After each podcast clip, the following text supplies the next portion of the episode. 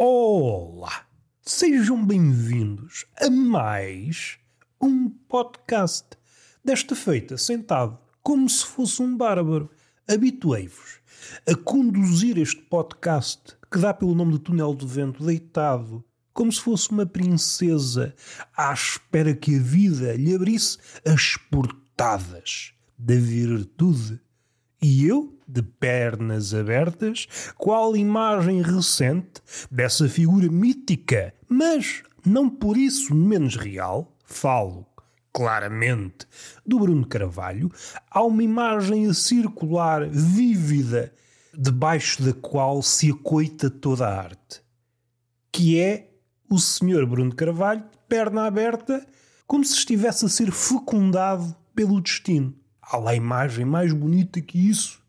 A imagem já de si é de uma beleza ímpar e par. Tem essa potencialidade. É imagem par imagem ímpar. Isto foi uma tentativa de fabricar uma piada. Tentativa essa, da qual não me orgulho. Não é a posição que me espicaça a mente. É uma posição digna de ser pintada por um Caravaggio Caravaggio, se fosse vivo, não estava a pintar motivos religiosos. Não. Estaria a pintar o Bruno de Carvalho de pernas abertas. Isso sim é digno de figurar numa grande catedral ou numa exposição. Não é isso que me apoquenta. O que me apoquenta é ter verificado que as perninhas. Ele parece ter umas pernas de nenuco. Será que ele tem duas próteses? Cá estou eu a lançar a dúvida. Eu gosto é de lançar a dúvida. O mundo precisa disto. Precisa de grande eloquência associado a grandes vultos, tais como o Bruno de Carvalho. Mas não vou balançar para aí. Eu venho falar de coisas mais rasteiras. Venho falar de oratória, de debates, de luta de ideias e do homem na sua extensão. Como vocês devem saber, minto, vocês não sabem nada. É por isso que ouvem este podcast, que é uma espécie de bebedouro de sabedoria. Quem diz sabedoria diz estupidez. Porque, tal como outras bebidas, a bebida alberga em si várias nuances. Para uns será sabedoria, para outros estupidez. Seja como for, somos apenas animais, agachados, a bebericar neste bebedouro polissémico. Ei, o homem conspurcou isto de profundidade era apenas uma poça de água, no interior da qual orbitavam girinos indefesos. E não é que o homem aprofundou a poça de água até se transformar num abismo, até se transformar nas fossas das Marianas. O sítio mais. Enfim, vão ao Google procurar. Onde é que é a fossa das Marianas? O que é que o rapaz anda aí a falar? O que é que anda aí, como dizem os velhos? Que é que anda aí? Não é por aqui que nós queremos ir. Vamos começar com esta coisa da oratória. Oh, o senhor Marcelo Rebelo de Sousa. Uma figura querida, ou melhor, era querida, depois a pandemia transformou-o numa espécie de peluche. Aquilo que era timidamente dito acerca de Marcelo tornou-se manifesto. Ah, é uma figura ornamental. Não, tenham lá calma. Ele é o presidente dos afetos. E nós comíamos. Porquê? Porque somos desgraçados e não podemos negar o pão, seja ele literal ou metafórico. E ainda mais uma pessoa como eu. Eu sou alentejano e não posso abdicar do pão, seja ele literal ou figurativo. É claro que a minha pança não é figurativa. Esta pança real não é enchida graças ao pão metafórico. Eu gosto é de pão literal. Nesse aspecto, não tenho profundidade alguma. A minha pança não é erudita, é literalista, tal como o homem contemporâneo. A minha criança interior é muito contemporânea deste século. Mas não é por aí que nós queremos ir. A figura dos afetos, que era uma figura querida. Ah, vai o homem a beijocar. E beijucava a toda a brida. Era uma catapulta de beijo. Ninguém parava. O senhor Marcelo. Se Deus é amor, Marcelo é o beijo. Tudo bem, houve uma altura em que isto era verificável. Só que surgiu um mal da fita, chamado pandemia ou chamado mentira, depende dos quadrantes. E fazendo aqui um à parte, fico fascinado, fico abismado quando pessoas tentam doutrinar o estúpido. E o estúpido, esta figura mítica que podemos recuar. Podemos recuar, mas não olhando para trás. O mito ensinou-nos. Olhar para trás dá sempre aso a maldições. Não queremos ser transformados numa estátua de sal, não queremos ser conduzidos novamente para o inferno. O melhor é ir às arrecuas sem olhar para trás. Isto está nos antípodas daquilo que os ditados populares nos ensinam. Tem cuidado quando vais para trás. Ainda encalhas em qualquer coisa. E esse qualquer coisa, que na poesia pode ser tudo, no ditado popular, no que respeita às nalgas, quer dizer um pau iriçado. Nesta dança das arrecuas, podemos, em havendo hipótese, tocar com as nalgas num pau anónimo. E aqui dividimos-nos novamente. O homem é como uma estrada. Está sempre a bifurcar. O homem, para me apropriar de uma expressão de Borges, é um jardim que bifurca. O homem é um jardim em constante bifurcação. Até ficam com esta. Esta aqui dá para tatuar nas nádegas. Ui, dá logo outro prestígio. É um cu que antes da tatuagem era um cu anónimo, sem qualquer relevância. E assim que essa tatuagem se apossa da nádega, o vosso cu valoriza. Vejam bem o poder da palavra quando está associado à nádega. Pouca gente fala nisto. Fala-se muito no vazio, no poder da palavra, mas poucas vezes vejo filósofos, ou mesmo palermas, a tentar esmiuçar a ligação antiga entre palavra e nalguedo. É um caminho facilmente verificável. Um cu que pode ter todos os méritos do mundo, pode ter conquistado uma legião imensa de seguidores, há cus com a possibilidade de fundar uma religião. Eu não estou aqui a enganar ninguém. Há cus com esse poder. O culto tem poder. Não estou a enverdar pelo culto do Nalguedo. Não estou. Estou apenas a trazer à luz dos nossos dias o poder do cu. Ora, o cu, há um espectro de cus. Há o cu poderoso, há o cu menos poderoso, o cu da plebe, e há o cu para uso cotidiano. E depois há as nuances. Há aquele cu a meio da tabela que se magnifica graças a determinadas cenas e Platão alertou-nos. Platão nestas coisas não queria cá mentiras. Seja mentiras na poesia, seja mentiras na maquilhagem. Não sei se vocês sabem, a respeito da poesia já foi aqui falado algumas vezes, pelo menos pela rama. Poesia não, vocês tragam para aí a verdade com esses arrebiques. Ah, é só para soar melhor? Não, a verdade não soa melhor, amigos. Não, meus amigos, a verdade quer-se desnuda, sem maquilhagem. Diz Platão, discípulo de Sócrates, aquele que morreu com cicuta, que não é o nosso, infelizmente. Digo eu, estou a juntar ideias já à desgarrada. Eu sou um fadista, de improviso.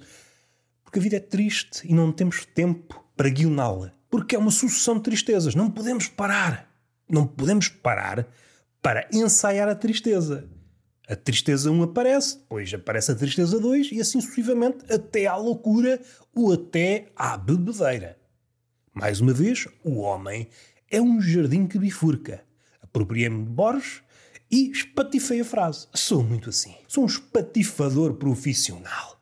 Voltamos a Marcelo. Marcelo, o que é que é? Era essa personagem dos afetos, chega à pandemia, esse mal da vida, e vê-se afastado da sua condição. Ora, se Deus é amor, Marcelo, uma espécie de discípulo mor de Deus, segundo este prisma, e Marcelo não vai ficar chateado porque ele gosta de Deus, é uma espécie de moço de recados do Senhor. Distribui os beijos. É um intermediário de calor humano. Ora, tudo impecável. Chegou a pandemia. Não pode fazer isso. Se o que ele fazia era dar beijos, distribuir calor humano, tornou-se uma figura estupidamente ornamental. O que é que ele pode fazer hoje? Pode dar workshops via Zoom de como dar um beijo, de como distribuir calor humano. Se há interessados, não faço ideia. Vamos esquecer o Sr. Marcelo. O que nos traz cá é o Sr. Cícero. O Sr. Cícero. Para vos dar um contexto. Quem é o Sr. Cícero? Ah, não faço ideia. O Sr. Cícero faz parte de um conjunto muito reduzido de pessoas que podemos apodar de oradores excepcionais. Entre eles temos o Sr. Cícero, o Filho de Deus, Jesus, podendo ou não acreditar, é uma figura histórica que existiu, pode não ter aqueles poderes, pode não ser como Naruto, ninja caminho acima das águas, mas seja como for, foi uma figura que influenciou muita gente. Ele devia ter um poder de oratória fabulástico, para utilizar linguagem de influencer. Então temos Jesus, temos Cícero, temos o Senhor Buda, era dono de uma oratória fabulástica, sabia dar à língua. Já que estamos ao Oriente, podemos falar de Confúcio, são as figuras máximas da oratória. Porventura estou-me a esquecer de um ou de dois. Estas são as figuras cimeiras, no que a oratória diz respeito. Cícero é uma figura importante e de quando em quando a história, sobretudo a recuada, atualmente é mais difícil porque o mundo tornou-se muito sutil, cheio de muitas catacumbas, muitos pisos. A verdade, tão cara a Platão, está muito escondida atrás de muitos folhos. Platão queria a verdade nua e crua. Queres nua e crua, comes sushi. A verdade quer ser cozinhada, confeccionada. E, aliás, a verdade é uma mentira. Digo-lhe eu, olha-me este bandido aqui a trocar umas voltas. Deve ser poeta, deve ser bobo. Se não se brincassem com as palavras. Dir-me-ia Platão. E eu, opa, queres ver? Queres ver que vais almoçar já? Um pero nessas fuças? E Platão, não me fales assim. Não me fales assim que eu sou um senhor. Ah, és um senhor. Não vamos por aí. Só que faltava eu agora espancar Platão nesta cena. Só que faltava. Sou-lhe devedor. Nada a dizer. Platão é uma das mentes mais capazes da história do homem, mas como todos os homens, o homem é imperfeito e algumas das imperfeições de Platão são essas, são nesse campo. Ou melhor, cada homem tem as suas cegueiras e nem os génios estão imunes à cegueira. A cegueira de Platão era essa em relação à poesia, certas formas de arte que ele considerava manipuladoras da realidade. Ai, meu bandido, estás-me a manipular a verdade, meu bandido! E isso e até às formas mais chãs, mais comezinhas, como a maquilhagem. Então, minha bandida, minha mulher, estás aí a maquilhar, estás aí a deformar essa cara. Eu não vou por aqui porque hoje escrevi uma crónica acerca disto. Platão e a influencer. Como é que seria Platão nos dias de hoje? A comentar a foto típica da influencer. Se quiserem, procurem o blog Fino Recorte. Mas não é por aí que nós queremos ir. Agora sim, agora vamos começar. Agora temos a genica suficiente para tratar de Cícero. Cícero, gosto desta palavra, Cícero. Uma das coisas, antes de avançarmos para o tema, perderam-se muitos nomes engraçados. Cícero é um nome engraçado. Ovídio, Ovídio, há uns poucos. Conheço um ou dois. Há centenas de nomes engraçados que nunca mais ouvi falar deles. Desapareceram. Temos que João, Salvador, Martim. Que é isso, pá? Isto não são nomes de poetas, não são nomes de guerreiros, não são nomes de nada. São nomes de papalvos. É o que é. Roberto. Roberto é um caso estranho.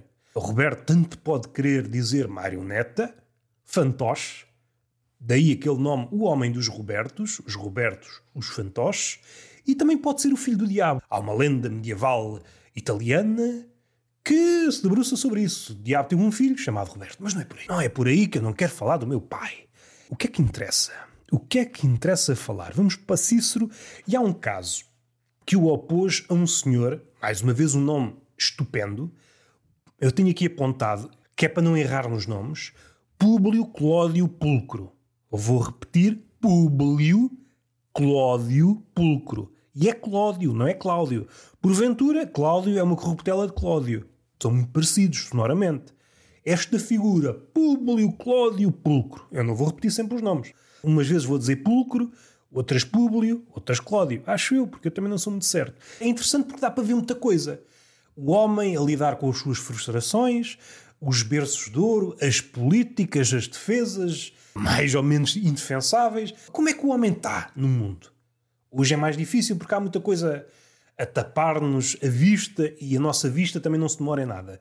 Este caso é fascinante por isso, dá para ver muita coisa. Qual foi o episódio charneira do Clódio? O senhor Clódio era, era um libertino, só queria era vadiagem, como diz a minha avó, só quer é vadiar, só quer é laurear a pedida, só quer é dar minutos de voo à verga. Ora, isto não tem mal nenhum, como se costuma dizer hoje, o influencer ativista, mas isso não tem mal nenhum. Pode dizer qualquer coisa antes. Ah, mas ele era ditador e matou não sei quê, mas não tem nada contra. Nada contra e não tem nada contra contra nada. Porque eu quero dizer as coisas, mas depois no fim tenho medo de as dizer. Logo tenho de dizer nada contra no fim. Nada contra. O mundo está uma merda, mas nada contra. Sinto que me estiquei. Porém, a corda ainda aguenta. Aguenta mais um pouco. O que é que o senhor Pulcro fez? Embeiçou-se por uma senhora. Não sei se era boa de carnes ou não. Para o senhor Cláudio, certamente o era. Então, o que é que ele fez? Foi até com ela. Até aqui, tudo dentro dos trâmites legais do engate. Uma pessoa sente um certo tesão e vai em direção a essa pessoa. Agora, o que é que muda? Esta pessoa chamava-se Pompeia. E era quê? Era mulher, exato, de César, esse bandido. Ah, e isto dificulta tudo. Mas, vocês sabem, quando uma pessoa quer foder, arranja sempre forma. A frase original é quando uma pessoa ama, arranja sempre forma, mas eu acho que essa frase oculta a outra que eu disse. Quem quer foder, não, não, não. vocês sabem, não vou repetir, se não às tantas. Isto é um festival de ecos. Não, não é nada disso. O senhor Pulcro vestiu-se de tocador de cítara, ou melhor, tocadora de cítara. Mascarou-se de mulher e sou tocadora de cítara. E pôs-se nos aposentos da senhora Pompeia. Isto estava a decorrer uma festividade. E uma festividade onde só podiam entrar mulheres. Então lá foi o senhor Pulcro, o senhor Cláudio, mascarado tocador de cítara. Opa, vou tocar cítara e vou cantar. Está tudo impecável. Então não é que chega ao Senhor César e começa a achar aquilo muito estranho. Hum, tu és quem? Disse César. César também era versado em português. Mas quem és tu? Ah, eu sou o tocador de cítara. O que denunciou Pulcro, o Senhor Cláudio. Tens uma voz demasiado grave para seres uma fêmea. Oh, pá, isso é um problema na tiroide, disse o tocador de cítara. Disse a falsa tocadora de cítara. E então criou-se um sarrabulho. Criou-se um sarrabulho. Tocadora de cítara, tu queres é foder a minha Pompeia. Belo nome. Temos aqui nomes espetaculares. Cícero, Cláudio, César, Pompeia. É pá, são nomes espetaculares. Avançou para tribunal. Chegado a tribunal, o senhor Cláudio defendeu-se afirmando que César se havia enganado. Ah, eu confundi-me com outra pessoa. E nessa altura nem sequer estava em Roma. Isto é coisa lá do César. Imperador está com a cabeça noutras coisas, confundiu-me. Estava tudo a correr dentro da normalidade quando Cícero testemunhou. Meus amigos, olha, este bandido está a enganar-vos. Eu encontrei nessa mesma tarde. Estava em Roma e viu. E lixou o senhor Cláudio. E Cláudio viu as coisas mal paradas. Oh, pá, queres ver que o Cícero me fodeu a foda que eu não dei? Tu queres ver? Ai, a minha Pompeia, a minha Pompeia. Cláudio, como era erguto até o tutano, descobriu uma forma de subornar, corromper os jurados. Era um tribunal de jurados e a súmula das suas opiniões resultava num verdito. Absolvido, com aquelas manhas, as manhas da lábia e as manhas da corrupção, conseguiu escapar a esse verdito, saindo em liberdade. No entanto, passou a nutrir um ódio a Cícero. Ah, este filho da puta! Ia-me fudendo! O maior orador de Roma. Ia fudendo este menino, o Cláudio. Uma primeira leitura. Um sacaninha consegue ser superior ao maior orador. Cláudio, neste particular, superou Cícero. O caso motivou o divórcio entre César e Pompeia. Após este episódio, Cláudio que já estava iniciado na vida política, aproveitou para ganhar embalagem e levou-se na carreira política. Aquele jogo de esquemas que é tão habitual nos dias de hoje, conheceu os primeiros passos em Cláudio. Este jogo de bastidores, Cláudio provavelmente era mestre neste jogo de bastidores, quer na justiça, quer na política. E foi subindo. Aproveitou este episódio que o ia conduzindo ao cepo, mas saiu ileso, para alavancar a carreira. Ui, ia sendo condenado injustamente, eu sou puro. Em 59, a.C., foi eleito tribuno da plebe. Porquê? Era um demagogo espetacular. O senhor Cláudio hoje certamente seria eleito. Dava trigo gratuito às pessoas. Há trigo para toda a gente, dizia Cláudio. Opa, vocês aqui não passam fome comigo. Pois deu merda, mas se por um lado era trigo gratuito para a plebe, por outro ajudou a que leis favoráveis aos magistrados ganhassem fogo. Como hoje, Ah, estamos a ajudar os coitadinhos. Mas na verdade, estamos a ajudar é os poderosos. Muito engraçado. Vê que as tradições sérias se mantêm até os dias de hoje. Foi aos poucos e poucos ganhando confiança e popularidade e poder e atirou-se contra Cícero, o seu ódio, o seu ódio de eleição. E com a ajuda de um cônsul chamado Pisão, consegue que Cícero fosse exilado durante uns tempos. Entretanto, explodiu umas caramuças em Roma e o senhor Cláudio foi assassinado por um escravo. Acho que o escravo chama-se Milão, se a memória não me falha. Outra vez em tribunal. Não ele, porque ele morreu. Aqui, mais uma vez, entra Cícero, mas desta feita a tentar defender o escravo. Trouxe à baila toda a vida pecaminosa, libertina do senhor eh, Cláudio. Para dar um contexto, tudo desenrolava num ambiente muito hostil. Roma estava a fervilhar de escaramuças.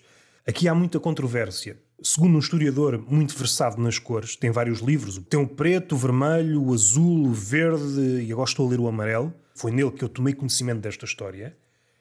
Há uma certa controvérsia porque Cícero, esse grande orador, meteu os pés pelas mãos nessa defesa. E aquilo que chegou aos nossos dias será uma versão melhorada, foi burilada após o episódio. Não sabemos realmente o que é que se passou ali. Uma coisa é certa: o ódio era mútuo. E Cícero aproveitou esta, esta oportunidade, Cláudio estava morto, para tentar uma desforra. E utilizou toda a sua verve, toda a sua competência intelectual para descarregar, para descarregar contra Cláudio. Neste caso, defendendo o escravo Milão.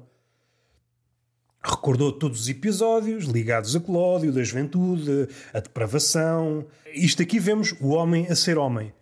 Tanto que Cícero, um dos grandes oradores da história, comete o pecado de distorcer os factos e inventar pormenores para tornar Clódio ainda mais execrável. E pegou no episódio inicial, o episódio em que Clódio se disfarçou de tocadora de cítara e abordou deste ponto de vista. Ele, ao disfarçar-se de mulher, é um debochado. O facto do homem vestir-se mulher é incompatível com o cargo público. Tudo o resto é impecável. Corrupções, não. Isso é como o outro. Agora, agora vestir-se de mulher, é isso é que não. Isso não. Se ele se veste de mulher, é, é claro que depois é assassinado, não é? Isto depois tem mais nuances. Tem o facto de Pompeia estar uh, num ritual interdito aos homens, ele ter devassado esse ritual, o facto de ele se ter transformado em mulher, como já foi dito, e o facto de ter pintado e maquilhado de amarelo. O facto de estar maquilhado já tem um problema, porque, segundo Platão e Aristóteles, mas mais Platão, a maquilhagem é uma forma de fugir à verdade, e Cícero aproveitou-se disso. E o facto de pintar de amarelo, outra coisa, porque o amarelo está associado, naquela altura, à mulher. E o facto de desvirilizar a cara, na altura, era um problema. Então pegou por aí. É um episódio muito engraçado que opôs um fanfarrão, um fanfarrão libertino, um gênio do embuste a que se vestiu de mulher para fornicar a mulher de César, o imperador, vestiu-se tocadora de cítara, foi denunciado pela sua voz ser grave demais, quase à imagem da história do lobo mau. Epá, tens uma voz demasiado grossa. É para cantar melhor, diria ao lobo se estivesse nesta situação. Depois foi a tribunal, se fosse, se fosse, corrompendo os jurados, alavancou a sua carreira política graças, graças a este episódio. Não esqueceu o que Cícero lhe fez, porque Cícero testemunhou contra ele e isso ia levando à ruína. Mais tarde subiu na opinião pública, tornou-se um demagogo, fazendo aquilo que é expectável. Diz que ajuda os mais desfavorecidos e até pode ajudar, mas no fim de contas, quem ajuda mesmo é os poderosos. Estala uma escaramuça por Roma, pelo Império Romano, acaba morto por um escravo e Cícero depois põe essa amargura na defesa do assassino de, de Clódio, cometendo os pecados associados a um homem, digamos, de miolo mais enfesado. Vamos deturpar os factos, vamos pintar um mal da fita com cores ainda mais negras. E foi um erro. Ninguém estaria à espera que Cícero tombasse diante de um fanfarrão. Mas tombou. Isto põe no poder da palavra. É poderosa, mas contra um fanfarrão pouco ou nada pode. Isto opõe a palavra, digna desse nome, contra um fanfarrão. aquele que está apto a navegar nos bastidores, que é uma luta eterna. E está feito. Já falei demais. Foi um podcast tremendamente político. É pá, nem parece meu. Nem parece meu. Isto porquê? O que é que motivou este episódio? Está toda a gente a falar, está toda a gente a falar, está o Twitter, aquela bolha de sabão que não representa a realidade. E estou aqui a pescar o olho a Platão. A falar dos debates. Lembrei-me deste episódio. Lembrei-me deste episódio. Como a verdade é importante, mas como a verdade, a palavra pode tombar diante de um fanfarrão. O fanfarrão é mais versado, está mais apto a dar braçadas no mar agitado dos bastidores. E como o virtuoso pode ser consumido pelo ódio. E assim que é consumido pelo ódio, é pá, desce muitos degraus e torna-se patético por vezes. Beijo na boca, palmada pedagógica numa das nádegas, mas com amor e até à próxima.